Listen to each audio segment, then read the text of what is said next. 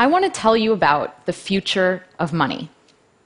Let's start with a story about this culture that lived in Micronesia in the early 1900s called the Yap. Now, I want to tell you about the Yap because their form of money is really interesting. They use these limestone discs called rai stones. Now, the Yap don't actually move these rai stones around or exchange them the way that we do with our coins because rai stones can get to be pretty massive. The largest is about four tons and 12 feet across. So the Yap just kind of keep track of who owns what part of what stone. Now, there's a story about these sailors that were transporting a stone across the ocean when they ran into some trouble and the stone actually fell in. Now, the sailors got back to the main island and they told everyone what had happened. And everyone decided that actually, yes, the sailors had the stone and why not? It still counted, even though it was at the bottom of the ocean. It was still part of the Yap economy.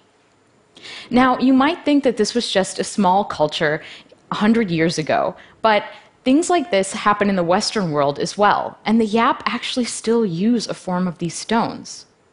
In 1932, the Bank of France asked the United States to convert their holdings from dollars into gold. But it was too inconvenient to actually think about shipping all of that gold over to Europe. So instead, someone went to where that gold is being stored and they just labeled it as belonging to France now. And everyone agreed that France owned the gold. It's just like those rai stones. The point I want to make with these two examples is that there's nothing inherently valuable about a dollar or a stone or a coin. The only reason that these things have any value is because we've all decided that they should. And because we've decided that, they do. Money is about the exchanges and the transactions that we have with each other. Money isn't anything objective, it's about a collective story that we tell each other about value, a collective fiction. And that's a really powerful concept. In the past two decades, we've begun to use digital money. So I get paid via direct deposit, I pay my rent via bank transfer, I pay my taxes online, and every month a small amount of money is deducted from my paycheck and invested in mutual funds in my retirement account. All of these interactions are literally just changing ones and zeros on computers. There's not even anything physical like a stone or a coin. Digital money makes it so that I can pay someone around the world in seconds. Now, when this works, it's because there are large institutions underwriting every one or zero that changes on a computer. And when it doesn't, it's often the fault of those large institutions, or at least it's up to them to fix the problem. And a lot of times they don't. There's a lot of friction in the system. How long did it take the US credit card companies to implement chip and PIN? Half my credit cards still don't work in Europe. That's friction. Transferring money across borders and across currencies is really expensive. Friction. An entrepreneur in India can set up an online business in minutes, but it's hard for her to get loans and to get paid. Friction. Our access to digital money and our ability to freely transact is being held captive by these gatekeepers and there's a lot of impediments in the system slowing things down. That's because digital money isn't really mine, it's entries in databases that belong to my bank, my credit card company, or my investment firm. And these companies have the right to say no. If I'm a PayPal merchant and PayPal wrongly flags me for fraud, that's it. My account gets frozen and I can't get paid. These institutions are standing in the way of innovation. How many of you use Facebook photos, Google Photos, Instagram? My photos are everywhere. They are on my phone, they're on my laptop, they're on my old phone, they're in Dropbox, they're on all these different websites and services. And most of these services don't work together, they don't interoperate. And as a result, my photo library is a mess. Now, the same thing happens when institutions control the money supply. A lot of these services don't interoperate. And as a result, this blocks what we can do with payment, and it makes transaction costs go up. So far, we've been through two phases of money. In an analog world, we had to deal with these physical objects, and money moved at a certain speed the speed of humans. In a digital world, money can reach much farther and is much faster, but we're at the mercy of these gatekeeper institutions. Money only moves at the speed of banks. We're about to enter a new phase of money. The future of money is programmable. When we combine software and currency, money becomes more than just a static unit of value, and we don't have to rely on institutions for security. In a programmable world, we remove humans and institutions from the loop. And when this happens, we won't even feel like we're transacting anymore. Money will be directed by software, and it will just safely and securely flow. Cryptocurrencies are the first step of this evolution. Cryptocurrencies are digital money that isn't run by any government or any bank. It's money designed to work in a world without intermediaries. Bitcoin is the most ubiquitous cryptocurrency but there are hundreds of them. There's Ethereum, Litecoin, Stellar, Dogecoin, and those are just a few of the more popular ones. And these things are real money. The sushi restaurant down my street takes Bitcoin. I have an app on my phone that I can use to buy sashimi. But it's not just for small transactions. In March, there was a transaction that moved around 100,000 Bitcoins. That's the equivalent of 40 million US dollars.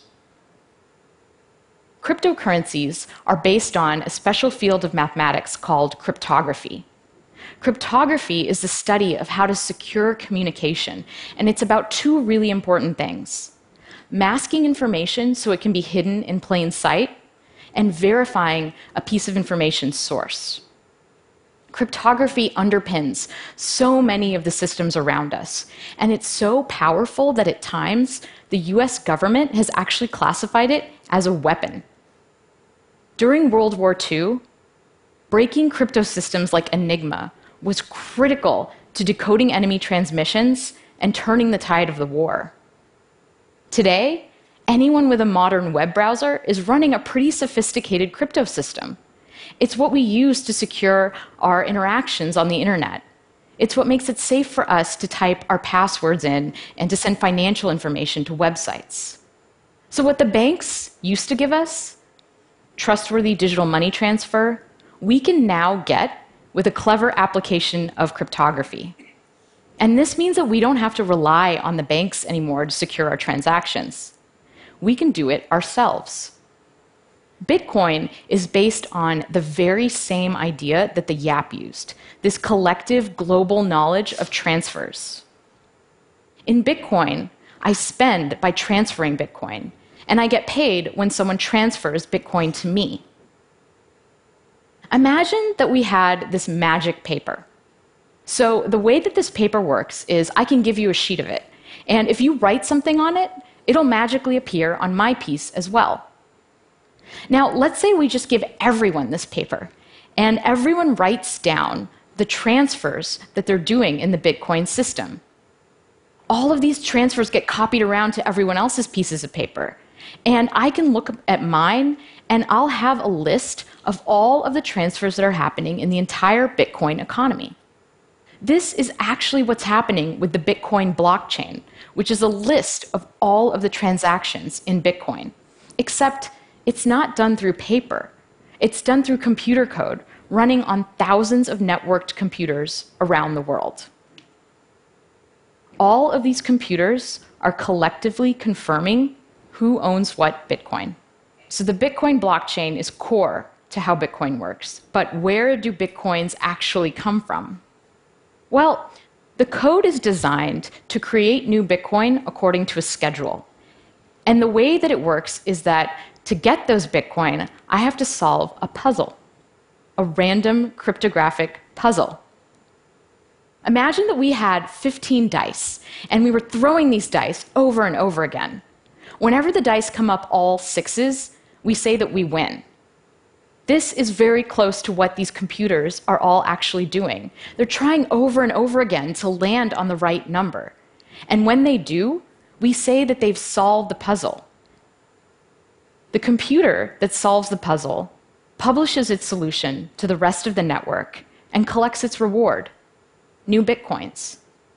And in the act of solving this puzzle, these computers are actually helping to secure the Bitcoin blockchain and add to the list of transactions.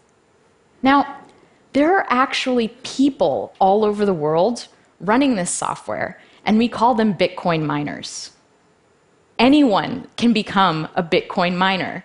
You can go download the software right now and run it on your computer and try to collect some Bitcoins. I can't say that I would recommend it because right now, the puzzle is so hard and the network is so powerful that if I tried to mine Bitcoin on my laptop, I probably wouldn't see any for about 2 million years. The miners, professional miners, use this special hardware that's designed to solve the puzzle really fast. Now, the Bitcoin network and all of this special hardware, there are estimates that the amount of energy it uses is equivalent to that of a small country. So, the first set of cryptocurrencies are a little bit slow and a little bit cumbersome. But the next generation is going to be so much better and so much faster. Cryptocurrencies are the first step to a world with a global programmable money. And in a world with programmable money, I can pay anyone else securely without having to sign up or ask permission or do a conversion or worry about my money getting stuck. And I can send money around the world. This is a really amazing thing. It's this idea of permissionless innovation.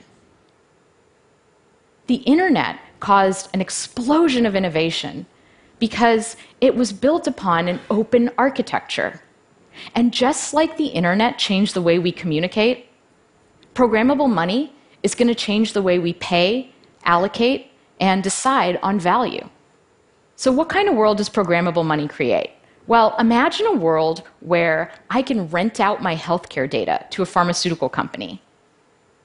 They can run large scale data analysis and provide me with a cryptographic proof that shows that they're only using my data in a way that we agreed, and they can pay me for what they find out. Instead of signing up for streaming services and getting a cable bill, what if my television analyzed my watching habits and recommended well priced content that fit within my budget that I would enjoy? Imagine an internet without ads, because instead of paying with our attention when we view content, we just pay. Interestingly, Things like micropayments are actually going to change the way security works in our world. Because once we're better able to allocate value, people will use their money and their energies for more constructive things. If it cost a fraction of a cent to send an email, would we still have spam? We're not at this world yet, but it's coming. Right now, it's like we're in a world that is seeing the first automobile. The first cryptocurrency, like the first car, is slow and hard to understand and hard to use. Digital money, like the horse and carriage, works pretty well, and the whole world economy is built on it. If you were the first person on your block to get a car with an internal combustion engine, your neighbors would probably think you were crazy. Why would you want this large, clunky machine that breaks down all the time, that lights on fire, and is still slower than a horse? But we all know how that story turns out. We're entering a new era of programmable money, and it's very exciting, but it's also a little bit scary. Cryptocurrencies can be used for legal transactions, just like cash is used for crime in the world today. When all of our transactions are online, what does that mean for surveillance? Who can see what we do? Who's advantaged in this new world and who isn't? Will I have to start to pay for things that I didn't have to pay for before? Will we all become slaves to algorithms and utility functions? all new technology comes with trade offs. The internet brought us a lot of ways to waste time, but it also greatly increased productivity. Mobile phones are annoying because they make me feel like I have to stay connected to work all the time, but they also help me stay connected to friends and family. The new sharing economy is going to eliminate some jobs, but it's also going to create new flexible forms of employment. With programmable money, we decouple the need for large, trusted institutions from the architecture of the network. And this pushes innovation in money out to the edges where it belongs. Programmable money democratizes money. And because of this, things are going to change and unfold in ways that we can't even predict. Thank you.